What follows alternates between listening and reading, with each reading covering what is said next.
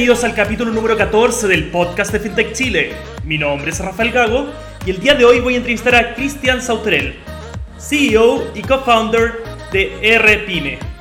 Es un RP que está ayudando a muchas, muchas pymes del país a mejorar el manejo de sus finanzas y llevar el control de su contabilidad. Así que vamos con el capítulo. Bienvenidos al capítulo número 14 del podcast de FinTech Chile.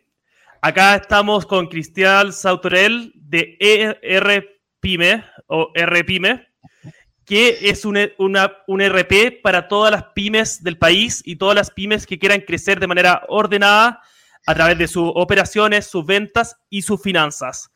Antes de partir con el episodio, vamos a presentar a nuestro primer auspiciador del, del podcast, Infovip. Infovip es una plataforma de comunicación omnicanal donde ustedes van a poder construir relaciones significativas con sus clientes en cualquier canal. Van a poder generar una mayor participación de los clientes con comunicaciones seguras, personalizadas a través de SMS, RCS, correo electrónico, voz, WhatsApp y mucho, mucho más. Así que muchas gracias aquí al equipo de Infobip por ser auspiciador de este episodio. Así que, Cristian, bienvenido acá al, al estudio virtual. ¿De dónde nos acompañas? Eh, desde Temuco, Araucanía. Mira, excelente. Qué bueno acá poder viajar como sin tener que venir al estudio. ¿Y cómo está, toda la, cómo está todo por allá, Cristian? Está perfecto, nos tocó un día soleado, hermoso, muy tranquilo, se nota el verano ahí con el calorcito, así que agradable como para tener una, una conversa. no, de todas maneras, de todas maneras acá la conversa es muy relajada. Oye, Cristian, mira, eh, quería, bueno, primero estamos muy felices de tenerte acá en el episodio. Yo creo que es muy bueno tener a un RP eh, acá, porque al final es una gran, gran parte de, todo lo que son las finanzas para empresas.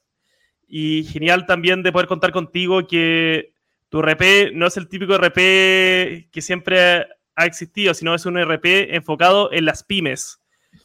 Eso para mí es totalmente disruptivo. O sea, es un. Eh, estuve revisando ahí tu modelo de negocio, quiero que nos, nos cuentes más adelante, pero es totalmente disruptivo con lo que antes había, porque los RP existen hace muchas décadas, pero enfocados 100% en pyme y personalizados con la necesidad de una pyme, es algo nuevo y que queremos acá desmenuzar acá en el episodio. Oye, Cristian, bueno, ahí estuve viendo que fuiste bombero, también eh, experto en artes marciales, y si nos puede contar un poco sobre eso. Sí, bueno, primero, gracias por la invitación. Eh, es súper rico poder, en cierta forma, ver que también las regiones tienen representación. Fin de Chile hace un trabajo muy potente, así que ahí gracias por eso. Y bueno, lo que mencionaba, sí, fui bombero, fui instructor de artes marciales, he sido un poco disperso, eh, muchas veces las personas que tienen alta energía buscan ahí cómo poder hacer cosas. Eh, eh, las ganas muchas veces de emprender también tienen relación con eso, con buscar satisfacer una necesidad propia de querer hacer algo, querer lograr algo, desafiarse a sí mismo, pero de paso también aportar. Entonces, la parte bombero tiene que ver con mezclar esas dos cosas y el emprendimiento tiene que ver también con otra forma de lograr esos dos mismos temas, desafiarse y ayudar. No, de todas maneras, un poco peculiar que parta por eso, pero al final yo creo que todas esas actividades que son las que uno también la hace con el corazón, son las que a uno lo forman como profesional. O sea, el tema, por ejemplo, yo tengo, yo hacía un deporte antes que también me formó mucho. Yo creo que el tema de las artes marciales también es muy, eh, muy central también en la formación de uno como persona y como profesional. Y es por eso que quería que nos contaros un poco, bueno, estuve viendo un poco sobre todo tu historia profesional. Eh, increíble, o sea, ha pasado por muchos, muchos emprendimientos, por muchas experiencias. Y si nos puedes contar un poco de cómo partiste, me, contaste que partiste más o menos a los 21 años emprendiendo, ¿no? Sí, eh, por ahí por el, 2000, el 2004 me formalicé eh, como emprendedor frente a impuestos internos. En ese momento era un poco más complejo que ahora. Y desde ahí partí como consultor solo eh, y después fui armando estructura, emprendiendo, formalizando empresas y siempre en el marco de, de emprender y apoyar desde las capacidades para lograr mejorar o hacer real los, en cierta forma, los objetivos de otros. Trabajando con pymes, trabajando con grandes empresas, ahí viendo cómo la tecnología era un facilitador para lograr objetivos. Perfecto, no, excelente. No, y me contaste, bueno, partiste como consultor, después, bueno, vi que tuviste en empresas como, bueno, trabajaste, tocó trabajar en el Mercurio, fuiste profesor, eh, cuando parece que viste en Argentina también fuiste profesor del Instituto IFES, y después, bueno, tuviste, si nos puedes contar un poco sobre lo que era HandyP y después lo que era control GPS en tu carrera. Sí, bueno, el, 2011, después de haber emprendido un par de cosas, se me salió, se me abrió una oportunidad de, irme a Argentina. Eh, en Argentina íbamos a romperla, supuestamente, ofreciéndole servicios de TI a, a las petroleras, y ahí nació HandyP. HandyP era una consultora que manejaba temas de redes y temas de, de infraestructura, virtualización, servidores y tecnologías Microsoft. Entonces la idea argentina era como hacer clases en ese instituto IFES en temas relacionados de tecnología. De paso, tener esta consultora que iba a prestar servicios de virtualización y de consultoría para, para petroleras y el resto era echarse dinero, forrarse como lo que, lo que pensamos eh, siempre. Yo en ese tiempo asesoraba a empresas de Chile y ya trabajaba en forma remota para empresas de Chile y eso me dio como un sustento para ir para allá.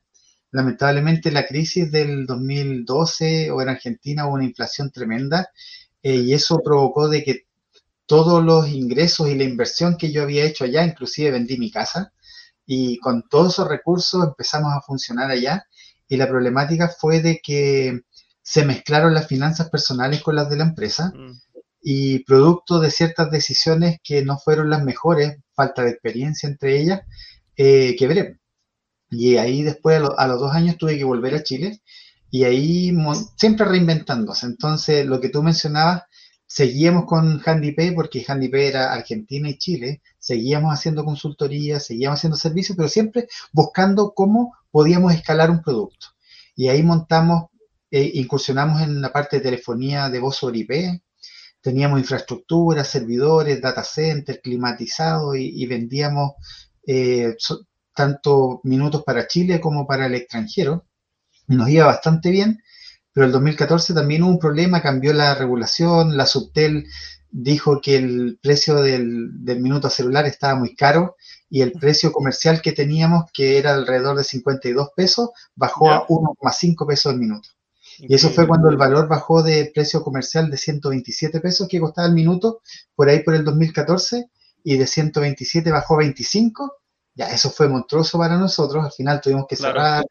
Y ahí fue cuando nos reinventamos haciendo el tema de GPS, desarrollamos software, teníamos una plataforma GPS desarrollada por nosotros, incursionamos en realidad con varias cosas en temas de innovación, hicimos un tema de un casco tecnológico que se llama Smart Helmet, que era para sí, Cuéntame sobre eso. Yo lo, vi, yo, yo quedé pero volando. O sea, lo vi en tu currículum cuando, cuando eh, estudié para el capítulo.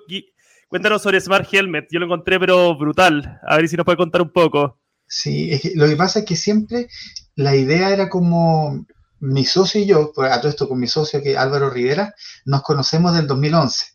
Del 2011 2012 que hemos emprendido juntos, hemos quebrado juntos, hemos hecho muchas cosas y los dos somos del área tech. Entonces los dos somos dispersos, los dos tenemos como harta experiencia en, temáticas técnicas y eso nos, en cierta forma nos abrió las puertas a poder desarrollar casi cualquier cosa. El electrónico, yo con conocimientos más básicos de electrónica, los dos informáticos, desarrolladores y todo.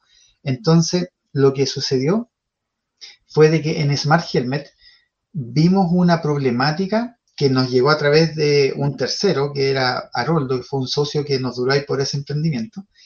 Y veíamos de que en el rubro de la construcción había una problemática en ser resignada, que era un problema que siempre las cosas funcionaban de una forma y que ya ni se cuestionaban, que era de que los trabajadores estaban expuestos a demasiados riesgos. Y en esos riesgos existía ruido que supera la norma, exposición a radiación ultravioleta eh, demasiada radiación, mucha temperatura, entonces lo que provocaba era, por ejemplo, uno de cada diez trabajadores a lo largo de su vida, perdón, tres de cada diez desarrollaba hipoacusia, un grado de sordera. Entonces, la problemática que se daba es que las enfermedades laborales se producían por sobreexposición a entornos de riesgo y cuando finalmente el trabajador manifestaba la, la enfermedad, lo que sucedía era que la empresa de turno decía, en realidad esta enfermedad no me corresponde a mí, es algo que viene desde mucho atrás y nadie se hacía responsable y ahí los trabajadores en cierta forma o el rubro de la construcción muchas veces sacrificaba un poco la salud del trabajador, queriendo o no queriendo, pero en cierta forma había, no había la tecnología suficiente para poder medir y hacer seguimiento, ya que por ejemplo la radiación UV es un cartel, son charlas, cuídense, pero todos sabemos que a los trabajadores hay que perseguirlos para que se coloquen el casco, para que se echen protector solar y todo, entonces lo que nosotros hicimos fue un casco casco tecnológico que incorporaba sensores de eh, IoT para poder medir en tiempo real todas estas condiciones, todas estas métricas y poder a través de una plataforma monitorearlas en tiempo real y poder alertar cuando se daban situaciones de riesgo. Dentro de esas cosas que nosotros monitoreamos estaba eh, si es que el casco estaba puesto, si es que la temperatura, el ruido, la radiación UV, la caída libre, de hecho, nos pasó una talla con el tema de la caída libre, de que mm, la posición de GPS también donde se encontraba y todo esto era con una cobertura inalámbrica que levantábamos nosotros y que no dependía de Internet. Entonces podíamos ir al desierto, levantar la cobertura inalámbrica y tener la el posicionamiento en tiempo real de todo, las condiciones de riesgo y las métricas de todo. Y por ejemplo, cuando estábamos haciendo un piloto, me acuerdo, en, una empresa, en una constructora, lo que sucedió era que estábamos mostrando ahí la plataforma y de repente muestra caída libre. Y mostraban que había un trabajador que sufrió una caída libre. Era un piloto, nosotros, chuta, bueno, a ver, miramos el GPS, eran como 100 metros. Ya, y fuimos a ver, porque había que corroborar, quizás hasta se le cayó el casco al trabajador. Entonces había que ir a mirar, y ojalá fuera eso para que en cierta forma validar que funcionaba. Y cuando llegamos allá nos encontramos con un viejo que se había caído en una zanja de dos metros, estaba tirado así en el suelo, ah, quejándose. Y nosotros cuando vimos no sabíamos si, si festejar o, de cierta forma decir, chuta, pobrecito, porque para nosotros era como, bien, funcionó, no fue falsa alarma. claro. Claro, entonces ahí bajamos, le ayudamos y todo, y el, y el prevencionista riesgo quedó fascinado. Vio eso, vio el potencial, pero al final lo que sucedió es que aunque mostramos nuestro casco en la minería, hicimos pilotos bajo tierra, hicimos muchas cosas, lo que nos pasó era de que el rubro y el dolor no nos no, no, había pasión por ese dolor. Queríamos cuidar a los trabajadores, pero había tanta burocracia y había tanta, en cierta forma, eh, limitantes para nosotros, o brechas, llamémosle mejor, para nosotros que éramos de región, que para poder ir a ver las minas teníamos que ir súper lejos, que para poder hablar con las empresas donde se toman las decisiones, eso está concentrado en Santiago, y esto fue por ahí por el 2015-2016. Todavía no estaba tan implementada esta cultura remota que desde cualquier parte uno puede tener una reunión, sino que el trabajo uno a uno y la confianza se daba mostrando.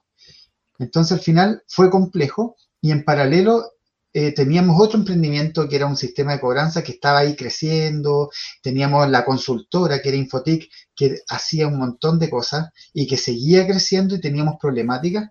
Y ahí fue como cuando en realidad nos dimos cuenta de que todo lo que nos gustaba, lo que más nos apasionaba, era evitar que otros cometieran los mismos errores que cometimos nosotros y que las veces que quebramos, las veces que la embarramos, las veces que nos vimos expuestos a las consecuencias de esos errores, que muchas veces cuando uno quiebra hay un costo personal, obviamente está el costo financiero de la empresa, pero muchas veces el dueño de una pyme también es la línea de crédito de su negocio, donde las cosas se mezclan y termina impactando en, los dueños. Está el costo eh, de la familia, está el costo de los colaboradores desde el punto de vista de que desvincular colaboradores y dejar sin sustento o uno mismo, la familia sufre mucho cuando uno toma malas decisiones siendo emprendedor. Entonces, es tan complejo que nosotros dijimos, debemos solucionar esto de una forma donde esa falta de información, porque uno está tan cegado en la operación del día a día que uno no tiene la capacidad de tener la imagen completa del negocio. Por mucho que uno diga, no, yo conozco mi empresa, es cosa que empieza a crecer un poquito y ya hay cosas que uno deja de ver, que el nivel de endeudamiento, especialmente las empresas de servicio, la empresa, todo lo que es B2B, porque el B2C vive de la caja, controla la caja, controla los cajeros, le paga a los proveedores cuando los proveedores los, los hinchan, como se dice, pero el B2B que, que vende a crédito, que tiene que financiar los costos fijos, los costos operacionales, tiene ahí una dificultad mayor que nosotros la vivimos en carne propia y queríamos que no le pasara a nadie más, sumado a esos otros errores por desconocimiento que también cometimos, y ahí dijimos, ¿por qué no se ocupan los ERP? Si los ERP te dan la visión completa, y lo sabíamos en realidad. Llevamos en esa fecha 14, 13 años asesorando a pymes, implementando software ERP, implementando software, implementando un montón de otros software, y, y viendo por qué no funcionaban, y viendo por qué no se implementaban siendo que eran excelentes software. Y ahí nosotros que sabíamos la brecha que existía, no solamente por haber asesorado, sino que cuando uno recorre un camino desde la vereda del asesor y desde la vereda de la primera persona, que es cuando tú lo vives y sabes por qué no le das foco a lo que es importante, ahí con esa claridad creamos ERPime para poder solucionar más que el software, porque existen muchos software muy buenos, lo que queríamos solucionar eran las brechas de adopción tecnológica, las limitantes que hacen de que una solución no conecte con el dolor. Claro, y ahí es súper interesante. De hecho, me acuerdo que mi, primer trabajo en la universidad lo hice sobre un ERP. En primer año ya sabía lo que era un ERP, hace, bueno, hace varios años atrás. Y de ahí que he estado observando los ERP. O sea, he estado viendo cómo funcionan. Yo entré a la universidad, bueno, partí estudiando en el 2013 y de ahí que lo he estado como observando un poco cómo funcionan y todo, pero siempre me llamó la atención, o sea, lo mismo que dicen ustedes, o sea, hay un tema primero que el costo, ahora IRP un poco, ha, evolucionado un poco, pero hace un par de años atrás los RP eran caros, eran difíciles de implementar, eh, algunos eran modulares, otros venían con todo completo. Entonces acá yo creo que RP me viene como a solucionar eh, no solo la parte, como la parte, viene a solucionar todo eso, o sea, desde una persona que no tiene que tener conocimiento ni de informática ni de finanzas, pueda controlar y manejar su negocio. Y ahí es donde interesante, si nos puede contar un poco más, Cristian, sobre el tema mucho más allá del modelo de precios. De hecho, encontré su modelo de pricing muy, interesante. Eh, me encantó el freemium, me encantó cómo estaba estructurado y que todavía ha especificado todas las especificaciones de lo que tiene no. Pero, por ejemplo, yo soy una pyme que está recién partiendo, estoy vendiendo un X de monto al mes. Y ya me doy cuenta que al, mes 4 ya estoy formalizado por servicio y puente interno, ya, tengo, ya estoy consolidado como sociedad. Y de repente quiero empezar a ordenar mi negocio. ¿Cómo parto y cómo crezco con ERP, ERP, ERPyme? ¿Cómo, si me cuenta un poco ahí. Hemos escuchado ERPyme, ERPPyme, lo hemos escuchado de todas formas. ERPPyme, ERPyme. Eh, mira, mira, entonces, ¿cómo, cómo, cómo, cómo yo crecería con ustedes con ERPyme? Mira, primero, como para poner un poco en contexto, que esto creo que es súper importante, eh, entender qué es lo que se necesita y en qué etapa nos encontramos. Porque lo que sucede es lo siguiente, cuando uno habla de ERP, uno sabe que un ERP controla los procesos, genera información de, paso y eh, esa información se utiliza para toma de decisiones. Así muy en resumen. Pero ¿qué es lo que sucede? En un ERP tradicional, el cliente y el usuario son dos entes diferentes. Aquí voy con esto. El cliente, que es el que toma la decisión de implementar el ERP, es un gerente, y es un gerente que necesita información fidedigna, que necesita indicadores y que muchas veces, estoy hablando de empresas tradicionales, no conoce cómo es el trabajo a nivel de la primera línea, el que hace la pega, el usuario. entonces, lo que sucede es que el ERP, para que la información sea fidedigna, necesita procesos súper rígidos y estructurados para que la información genere data para toma de decisiones. Y ahí, si el usuario no entiende, se le capacita. Si el usuario no sirve, se le cambia. Porque la necesidad de que la data sea fidedigna es tan importante que hay un costo de rigidez que no importa, es necesario. Pero ¿qué es lo que sucede? En la pyme, el cliente y el usuario es el mismo.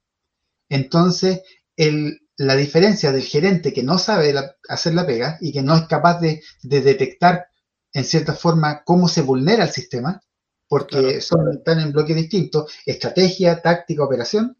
Ya, en, en, las pymes pasa de que el dueño de la pyme vende, compra, revisa el banco, cotiza, hace seguimiento, paga las cuentas, hace la pega, conoce cómo se maneja su empresa en todos los niveles.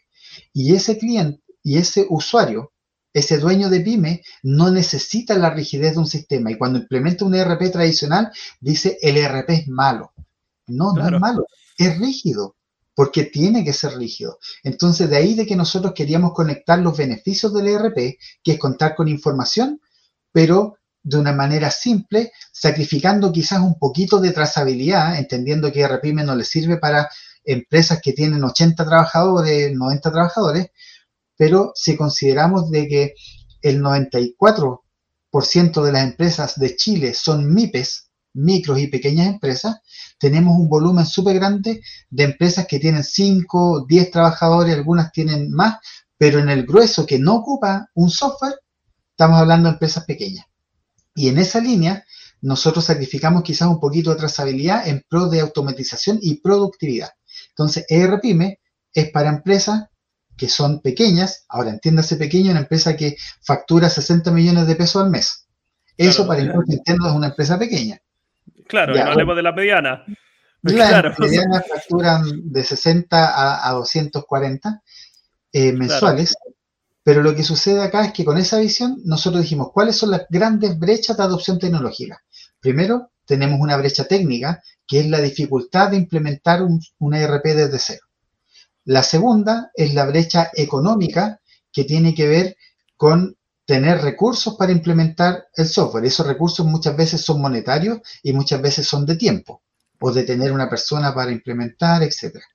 Y está también la otra, que es la de la brecha de conocimiento cómo se utiliza, eh, cómo resuelvo la problemática con la que me encuentro, no cuando me capacitaron, sino que después. Y cómo conecto la gestión del día a día con buenas prácticas y otras cosas que todavía no sé porque no he llegado a esa etapa. Ya. Nosotros lo que hicimos fue, primero, para la brecha técnica, que es la más compleja, quisimos desarrollar la implementación y el onboarding más rápido del mercado. Y lo que hicimos fue apificar la conexión con impuestos internos para no solamente sincronizar toda la data de clientes, proveedores, facturas e impuestos, sino que también ser un gestionador de la facturación de impuestos internos. Ser un intermediario, un frontend ahí entre el usuario y la página de impuestos internos, para no tener que trabajar de la manera tradicional, sacando los clientes desde impuestos internos para que se migren a un software de facturación propio que es un proceso de certificación, si no me gusta, volver es complejo y nosotros queríamos derribar brecha. Al final, ¿qué hicimos? Desarrollamos esta tecnología y la implementación de me demora 60 segundos. En 60 segundos los clientes quedan facturando con todos sus históricos de clientes, proveedores, facturas, todo, el sistema poblado, listo para utilizar y con su información histórica que les dice, ¿sabes qué? Mira, tus ventas, tus compras, tus honorarios son estos y tu margen operacional de cada mes y tu resultado anual es este eso se hace en 60 segundos con ERP. Extraordinario. Extraordinario, Cristian. O sea, ya, eso se hace en 60 segundos. Eso ¿Y después? Y después viene la brecha de económica. Nosotros dijimos tiene que ser gratis, pero lo gratis tiene que abordar los procesos básicos o bases, mejor dicho, de la empresa. Facturación, cobranza, registro de pagos, controlar quién, cuánto y qué me deben, o cuánto es lo que yo debo, cuánta plata salió, cuánta entró, más la facturación y la cobranza, todo eso tiene que ser gratis sumado a los indicadores y los reportes. Ya, eso tiene que ser gratis. Y lo hicimos gratis, entendiendo que la digitalización y el registro de las lucas y de qué es lo que pago y qué es lo que gasto y, y eso, y la cobranza, es lo más elemental que se necesita y las herramientas de pago tienen como otras cosas, inventario, órdenes de compra cuando ya tú quieres manejar mejor tu stock, potenciar tus procesos de venta, recursos humanos, liquidaciones, automatización, finanzas avanzadas, etcétera. Ya, eso es de pago, pero para partir, eh, la idea es que sea gratis y sin poner fecha. gratis para siempre hasta que llegues al punto en que necesitas más cosas. Ya, eso era elemental para nosotros de que fuera gratis y después la barrera de conocimiento, esto se tiene que soportar con un equipo humano que capacite, que entrene, que haga charlas, que dé soporte y no solamente soporte de dónde se hace el clic, sino que soporte a nivel de tienes una problemática que te tiene bloqueado un impuesto interno, ah, ya, el certificado electrónico, esto, o tal otra problemática, se mezcla mucho lo tributario ¿eh? con el RPM. Claro. ¿Por qué? Porque hay que saber de temáticas PYME para desbloquear el problema puntual que hoy en día está afectando a los clientes. Entonces, unimos esas tres cosas y las empaquetamos en un programa de digitalización gratuito que mezcla software, capacitación, soporte y educación financiera. Y eso es como el core del negocio, entendiendo de que si nosotros ayudamos, se va a dar esto de la reciprocidad indirecta. En algún momento la mano viene de, viene de vuelta. E inclusive hay clientes gratuitos que nos recomiendan y que tienen un proveedor que ya va más avanzado o un cliente que va más avanzado y ahí se empieza a dar de vuelta la mano de, clientes que son de pago y que hoy en día nos permiten financiar toda la operación. No, increíble, increíble. O sea, que eso, esa parte, por eso te decía que era mucho más allá de los costos y mucho más allá de la estructura de precios. ¿sí? Sabía que ahí había una cierta como, hay algo mucho más allá dentro de, de ese crecimiento y no, excelente que lo puedas explicar así. O sea, y también me gustaría hablar un poco sobre el tema de la educación en sí de la plataforma. Tú me contaste que ahí son capacitaciones que son hiper necesarias. O sea, al final, la incertidumbre de no saber usar un RP te hace no usar un RP o te hace seguir usando lo mismo de siempre. La idea es quizás no sacar eh, gente experta en el tema, pero gente que al final sepa lo que está haciendo para que bajar ese nivel de incertidumbre y atreverte a dar el, próximo paso. Y con respecto a la parte de educación, ¿cómo, ¿cómo, lo están haciendo? Porque son gratuitas, lo están haciendo a través de internet, eh, lo están haciendo eh, puerta a puerta, eh, lo están haciendo... ¿cómo, ¿Cómo actualmente están capacitando a las personas? Y pensando que ya llevamos dos años de pandemia también, ¿cómo, cómo son las capacitaciones? Bueno, Primero, nuestro proceso de onboarding es completamente online para hacerlo escalable y por ende nuestro proceso de apoyo a las pymes o de capacitación o como se le quiera llamar también tenía que ser de la misma forma, todo online. Entonces, hay ciertas cosas que se pueden hacer en el uno a uno, pero la idea por un tema de costo y para poder ayudar a la mayor cantidad de personas posible, se trata de manejar a nivel de charlas charlas donde se hablan de diferentes temas, ya sea a veces de contingencia o temas específicos de conocimiento en, la parte financiera o laboral, recursos humanos. Pero acá lo interesante es que nosotros entendemos, de, insisto, en nuestro estilo y nuestra forma de ver la problemática y enfocado al segmento en el que estamos. Porque, ojo, eso también es un tema de que en nuestro segmento, que son las MIPES, las empresas y los dueños de empresas desconocen lo importante o el impacto que tiene este tipo de herramienta o este conocimiento en la operación. Y finalmente también pasa de que la operación se los come en el día a día. Es como una persona que tiene tanta carga que es como que está haciendo malabares para que los pinos no se le caigan. Y está tan preocupado de que los pinos no se caigan que da lo mismo si va un poco para allá o va para allá. No hay objetivos estratégicos, sino que es simplemente sobrevivir. Y esa es como la diferencia, entendiendo de que para a nosotros nos interesa la productividad, nos interesa eh, la eficiencia, reducir costos, tiempo, pero nosotros entendemos de que no todas las pymes nacen para crecer, pero definitivamente ninguna nace para morir. Y con ese enfoque de sostenibilidad tratamos de que en vez de hacer que el cliente estudie aparte, tratamos de que el mismo software, el mismo producto sea un educador. Entonces el producto te muestra cosas, por ejemplo, ya te rechazaron una factura. Te dice, mira, te rechazaron una factura, sabes que tienes que hacer esto y esto y esto, porque si no vas a pagar IVA de más, sabes que pasa esto, léete este artículo. Sabes que hiciste, no, mira, nos pasó un cliente de que no sabía la diferencia entre una factura contado y una factura crédito. Cuando tú metes una factura, tienes las dos modalidades y el cliente dijo, no, la voy a hacer contado para que me paguen enseguida. En realidad, una factura contado es una factura que legalmente tú estás declarando de que nace pagada. Entonces la factura contado es cuando a ti te pagan y tú emites una factura de tipo contado, como cuando tú vas a, comprar al supermercado y pides factura, pagas y te emiten una factura, esa factura es contado para que tú no estés obligado legalmente a volverla a pagar. No te la pueden cobrar. Ya. Claro. Y nuestro cliente emitió la factura contado y resulta, era una constructora pequeña que le ofreció servicio a una constructora más grande y la constructora más grande desconoció el pago. Dijo, no, yo te la pagué en efectivo. Y lo que pasó es que esta persona decía, chuta, ¿cómo lo hago? ¿Cómo hago cobranza judicial?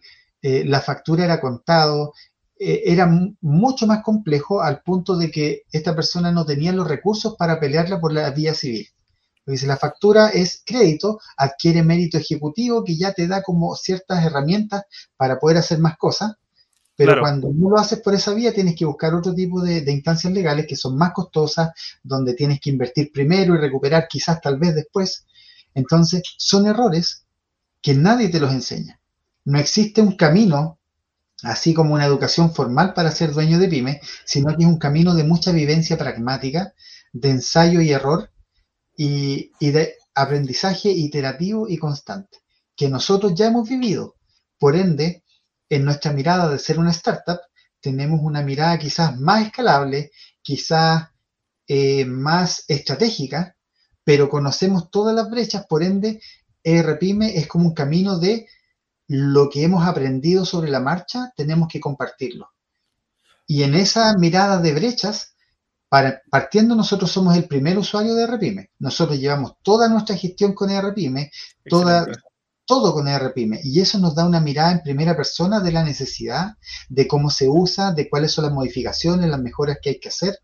Obviamente la comunidad tiene un rol súper protagónico en esto, pero cuando tú eres usuario de tu propio sistema, se dan cosas súper interesantes. No, increíble, claro. Eh, es como vender Coca-Cola y tomar Pepsi en la oficina, o sea, nunca vaya a aprender a mejorar la Coca-Cola. Así que es increíble eso y también qué bueno que puedan estar aprendiendo, porque así es un aprendizaje constante y ese dolor que se tanto en los libros de negocio, el dolor del cliente o la necesidad del cliente la viven ustedes mismos al día a día. Y así es la única forma de tener proceso de mejora continua y, y es increíble. Y ahí es donde mencionaste la palabra comunidad ¿Pasa que clientes tuyos ayudan a aprender entre ellos? Por ejemplo, porque al final también está la educación formal que viene de arriba, pero también quizás eh, eh, hay alguna forma de que los clientes interactúen entre ellos, ¿no? Sí, en este momento tenemos comunidades de, WhatsApp y de Telegram donde los clientes colaboran, participan. Es que resulta que los problemas de uno son problemas de todos. Entonces, cuando llega una persona, saben que por me, no sé, un trabajador me demandó por primera vez y resulta que el empleador tuvo malas prácticas donde no se cuidó por desconocimiento muchas veces, dejó ciertas mm. cosas abiertas y todo, y eso le jugó en contra. Y es como, ¿qué hago? Y mira, a mí también me pasó, sabes que yo lo hice esto, no, sabes que te conviene negociar con el trabajador, sabes que a mí me resultó esto. Entonces, la experiencia, cuando, primero, todos los que hemos llegado a cualquier parte, hemos recibido de una u otra forma apoyo de terceros. Y los que hemos emprendido, de alguna forma también tenemos un sentido de responsabilidad de devolver de alguna forma la mano que nos han tendido a nosotros. Entonces, cuando tú ves la reciprocidad indirecta de a mí me ayudaron, pero yo no necesariamente tengo que ayudar al que me ayudó, puedo ayudar a otro. Entonces, en las empresas pequeñas se da mucho esa colaboración, porque las empresas que están en una etapa más, más avanzada tienen los recursos para ser autosuficientes. Tienen el conocimiento, tienen el dinero para los asesores, entonces la colaboración no se da de una manera nativa, como sí se dan las MIPES. Y eso es lo interesante, que cuando tú creas los espacios de conversación, eh, se apoyan. Y nosotros también, si eh, es todo, nosotros somos uno más, vamos liderando, pero yo creo que esa es una de las cosas que nos ha ayudado a, ser creíbles, que estamos liderando desde el igual y no así como desde las alturas diciendo, esta es la herramienta que va a solucionar vuestros problemas sino que es como, ya esto lo estamos haciendo entre todos. Estamos tirando la misma carrera. No, excelente. O sea, ponerse, en verdad, no, increíble y, que bueno, yo no sabía, te pregunté ahí al vacío, pero no sabía y efectivamente tienen una comunidad. Y, un poco, bueno, y si nos puedes contar un poco sobre tu educación, Cristian. Eh, me contaste, bueno, que ahí hay muy interesante porque me, contaste que partiste trabajando a los 21 y después, bueno, terminaste tu carrera. A ver si nos puedes contar un poco sobre cómo ha sido tu educación. Sí, mira, yo creo que fue un camino de muchas vicisitudes, problemáticas, dificultades.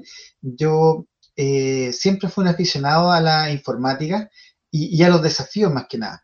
El mismo tema de, ser artista marcial, de ser instructor, partió como un desafío y después me daba cuenta de que eso era una herramienta para ayudar a otros.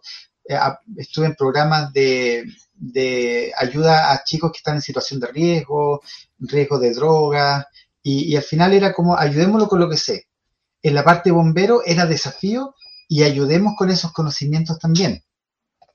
Entonces, por otro lado, lo que sucedió fue de que cuando vi en la informática un desafío y una forma de ayudar, trabajé mucho con el autoaprendizaje. Y, tuve educación informal, partí estudiando ingeniería civil electrónica en la UFRO, estuve cuatro años ahí, eh, igual me casé, eh, tenía familia, tenía estudios, tenía eh, trabajo, tenía todas esas dificultades que quizás fue mucho y lo que sucedió es que tuve que congelar mientras seguía trabajando, me certifiqué en tecnologías Microsoft, virtualización, servidores y mientras iba desarrollando mi carrera profesional autodidacta y aplicando todo ese conocimiento en paralelo, lo que pasó fue de que pasaron, sin darme cuenta, cinco años y el 2009 dije, chuta, eh, ya ahora estoy más ordenado, volvamos a, los estudios. Y habían pasado cinco años y, resulta que en la UFRO me dijeron, lo siento, pero esto venció, tiene que partir de cero. y me dije, uno dice, chuta, cuatro cálculos de nuevo, todas estas físicas, todas esas ciencias que fueron súper entretenidas antes, pero ahora yo quería algo al hueso. Entonces ahí después opté por otro, otro estudio, empecé en AYEP, por ejemplo, donde estaba la posibilidad de, ser programador, después analista, después ingeniero de sistema. Entonces dije, ya ese, ese camino de complementar, de ir por escalones, me, llama mucho la atención. Empecé en AYEP el 2010, bueno, terremoto y cosas. Me fui a Argentina en el 2011, tuve que congelar. Allá fue el Instituto Universitario Aeronáutico para hacer ingeniería de sistemas. Bueno, el año anterior me había ido súper bien, primer lugar, porque obviamente después cuando uno estudia de grande es otra, es, otro el foco. Entonces saqué el mejor promedio de la carrera, después en Argentina en ingeniería de sistemas también saqué el mejor promedio, pero después quebramos allá y tuve que volver y retomé acá. Entonces fue como súper pedregoso el, eh, este camino, pero al final pasó de que saqué la el programación, saqué el analista, saqué la ingeniería, aproveché sacar un diplomado en, en innovaciones en Smart Cities en la UFRO, eh, ahora estoy estudiando un magíster, pero finalmente eso es como una vía paralela porque mi formación profesional me la dieron los clientes. Bueno, y Google, claro, que yo, tuviera que pagarle aquí a alguien, a Google le debería pagar tributo porque todo lo que siempre lo encontré. Y esa fue una de las grandes ventajas, yo creo, de que el conocimiento existe para todo el que quiera evolucionar. Antes era más difícil, pero hoy día está toda la mano.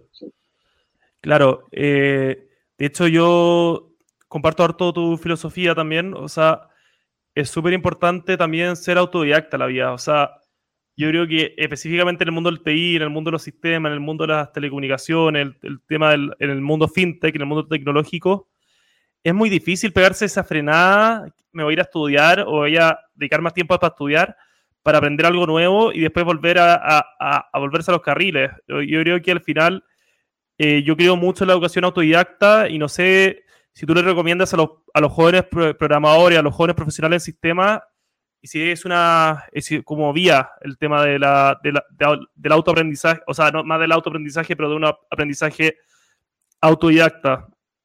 ¿Cómo? Sí, entiendo. Mira, yo, creo que hoy día más que nunca, y especialmente como resultado de esta aceleración que nos entregó la pandemia, que fue una de las cosas positivas que generó, de que ahora es muy natural tener un trabajo remoto, especialmente en el área tech. es, mucho más normal trabajar para empresas del extranjero en comparación a como era hace 5 o 10 años atrás. Hoy en día existen muchos más programas de apoyo y formación de competencias en, tecnología de lo que había antes. Hasta, hasta Sense hoy en día tiene esos programas, esos bootcamp que enseñan Java, que enseñan eh, JavaScript, que enseñan en cierta forma cosas que antes era como solamente para, eh, en Internet y solamente en inglés. Entonces, hoy en día es necesario seguir los caminos que te entrega la necesidad en forma directa. ¿A qué voy con esto? La universidad tiene hoy en día una dificultad que es acreditarse para tener acceso a recursos, para varias cosas que se las pueden imaginar, pero lo que sucede es que la acreditación son por cuatro años, son por tres años, donde la carrera no cambia. La tecnología cada seis meses, de hecho, hay tecnologías que en dos años quedan obsoletas. ¿Por qué? Porque la innovación está acelerando tanto que en dos años sale una tecnología disruptiva que deja obsoleta la anterior porque es más rápida, es más eficiente, es más barata. Entonces, de ahí es que es importante tener esa capacidad de, de autoenseñarse, porque en la medida de que uno conecte con un dolor, con una problemática, uno va a tener acceso, todo el mundo ya lo resolvió. Si eso de creer que uno es la primera persona del mundo que se enfrenta a un problema, hay que sacárselo de la cabeza. Entonces, todo está resuelto. El tema es el enfoque y esta modificación, esta personalización que toma un problema súper similar y que esa solución la adaptas y le sumas de tu parte para poder resolver una problemática en una mirada de testeo, en una mirada humilde, que tiene que ver con entender que todos tus conocimientos están aplicados a un contexto y a un escenario específico y que muchas veces todo lo que tú sabes cambias el segmento cliente y ya no te sirve, por decir, como nos pasó a nosotros eh, un poco. No, de, de todas maneras. Y no, eso es súper importante. O sea, acá recomendaciones de, de muchos también otros invitados del podcast. El aprendizaje autodidacta es clave, es clave. O sea, el conocimiento de fintech a veces cambia, como dice Cristian, cada seis meses. Hay una tecnología disruptiva que recambia todo lo anterior y a veces no hay tiempo para ir a la universidad. Entonces, aprovechar oportunidades de cursos online, está todo en internet. Hay cursos desde gratis hasta de 10 dólares, 50 dólares y un poquito más caro, pero de muy, muy buena calidad. Y pasando a otro tema, te quería preguntar un poco sobre los próximos pasos de ERPyme. ¿Qué tienen planeado para el 2022? A ver, de lo que se puede contar, obviamente. Sí, nosotros podemos contar todo o, casi todo, porque en realidad eh, yo creo que hemos llegado más lejos de lo que nunca antes habíamos llegado con un emprendimiento. Y desde esa mirada tenemos como una autopercepción de que este es un camino de aprendizaje y lo tomamos con esa humildad. Y desde esa humildad también entendemos que cuando uno es transparente, personas bien intencionadas te aportan con, ese, con información, con tips, cuando tú le transparentas esa realidad. Entonces, hoy en día nosotros vemos en, en Chile un modelo que funcionó, que funcionó desde el punto de vista no de que la hicimos en Chile, de hecho tenemos más de 4.000 clientes recién, estamos súper lejos de los líderes del mercado, pero estamos ahí como en los top 10, eh, top 12, y lo que sucede es que nosotros entendemos de que en Chile nos resultó este modelo de poder sostener toda la operación con la conversión de aquellos clientes que se van a pago. Ayudamos de manera gratuita a todo el que lo necesite. ¿Por qué? Porque con los que se pasan a pago financiamos todo. Entonces lo que nosotros queremos hoy en día es replicar ese modelo en otros países. Entonces estamos hoy en día haciendo los preparativos para México, donde México es un mercado también muy interesante. La ventaja de lo que nosotros hacemos, de, reducir esta brecha, funciona en todos aquellos países donde la tributación simplificada basada en flujos es como el estándar. ¿Qué quiere decir eso? De que las pymes paguen impuestos por lo que les pagan, por los dineros que recaudan, por lo que gastan y no por lo que facturan. Entonces, en todos estos países donde se está implementando este modelo, gracias a la facturación electrónica obligatoria, el gobierno tiene lo que vendes, lo que compras, lo que gastas de una manera súper simple y nosotros nos aprovechamos de eso para poder volcar esa información y reducir esa brecha de implementación, de empezar a ocupar el sistema. Y México es muy parecido a Chile, Colombia es muy parecido a Chile, eh, Argentina, hay varios países, Perú, hay, muchas veces la dificultad tiene que ver con el grado de informalidad, donde en otros países es mucho mayor, especialmente en Perú y en México, por ejemplo, pero el desafío siguiente en México el es la internacionalización, entendiendo de que no es que la hicimos en Chile, al contrario, estamos aprendiendo todavía, pero creemos que la internacionalización para nosotros es un proceso de aprendizaje. Porque si queremos resolver una problemática tan compleja como la mortalidad de las pymes, necesitamos entender el, dolor desde un contexto más global y no tan enfocado a Chile. Para que en tres años más, para que en cinco años más, tengamos una herramienta que responda a las necesidades de una realidad global. Y eso es lo que nosotros buscamos con la internacionalización, ese aprendizaje y poder replicar este modelo de ayuda gratuita para todo el que lo necesite. No, increíble, Cristian. O sea, felicitaciones. A mí me emociona acá cuando las fintechs van a buscar nuevos, nuevas paradas. Eh, México es un increíble país, un, país bueno, que tiene cierto grado de informalidad, pero las fintechs están, eh, o sea, las empresas que están formales eh, pueden entrar a, a RPyme. Y también ahí falta, bueno, hacer ahí, bueno, está el camino de hacer la integración con el servicio de impuestos internos allá, que tiene otro nombre, pero pero, pero y, conquistar los primeros clientes. ¿Cómo tienen pensado ahí empezar a conquistar los primeros clientes en México? Bueno, de hecho ya estamos en, en pilotaje. Tenemos conversaciones también con estudios contables que saben mucho de pyme. Hemos tenido que hacer levantamiento para determinar la compatibilidad con nuestra plataforma. Las empresas que son de temas financieros y que mezclan un poquito tributario tienen una dificultad adicional al salir. Eh, al salir porque es otra realidad, es otra forma de medir. En, por ejemplo, en México tienen un documento donde cuando reciben las pymes un pago, emiten un documento por ese pago, que es un complemento de pagos, como quien emite una factura, pero emite una factura electrónica por un pago. Y ese pago va asociado a la factura. Entonces, son dinámicas diferentes. Eh, allá también las liquidaciones de sueldo también se emiten desde el software del gobierno. Entonces, al final lo que uno tiene que ver es, velar por la compatibilidad que los software que manejamos finanzas tenemos ese, ese hándicap adicional. Pero eh, ya estamos con clientes, también trabajamos eh, la parte de conciliación bancaria con FinTok, FinTok está abriendo también mercado allá. Entonces, yo creo que hay muchas oportunidades y los clientes cuando uno llega a testear cómo poder ayudar y, uno aborda una problemática que no está tan resuelta, hay pymes que dicen, yo quiero ayudar. Yo soy, quiero ser conejillo de India, entre comillas. Pero, pero esas voluntades se dan cuando uno aborda problemáticas que realmente duelen.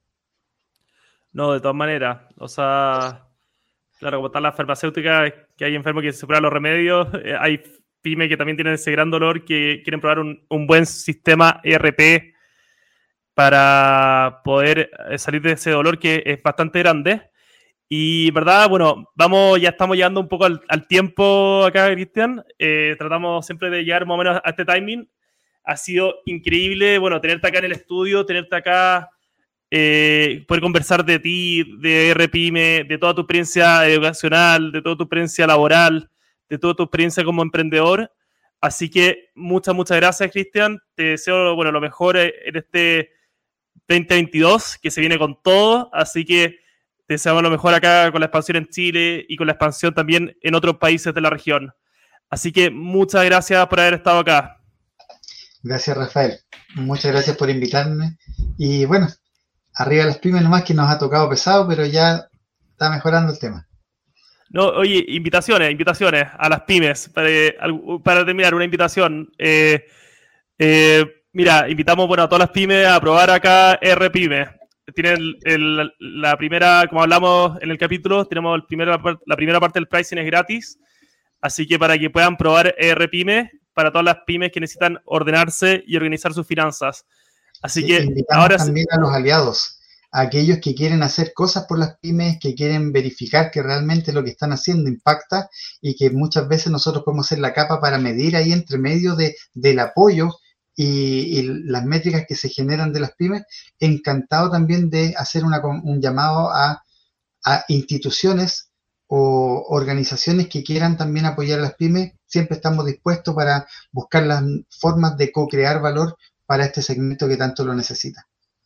Muchas gracias. Así que todos estos posibles aliados que se acerquen nomás, que toquen la puerta acá en ERPyme.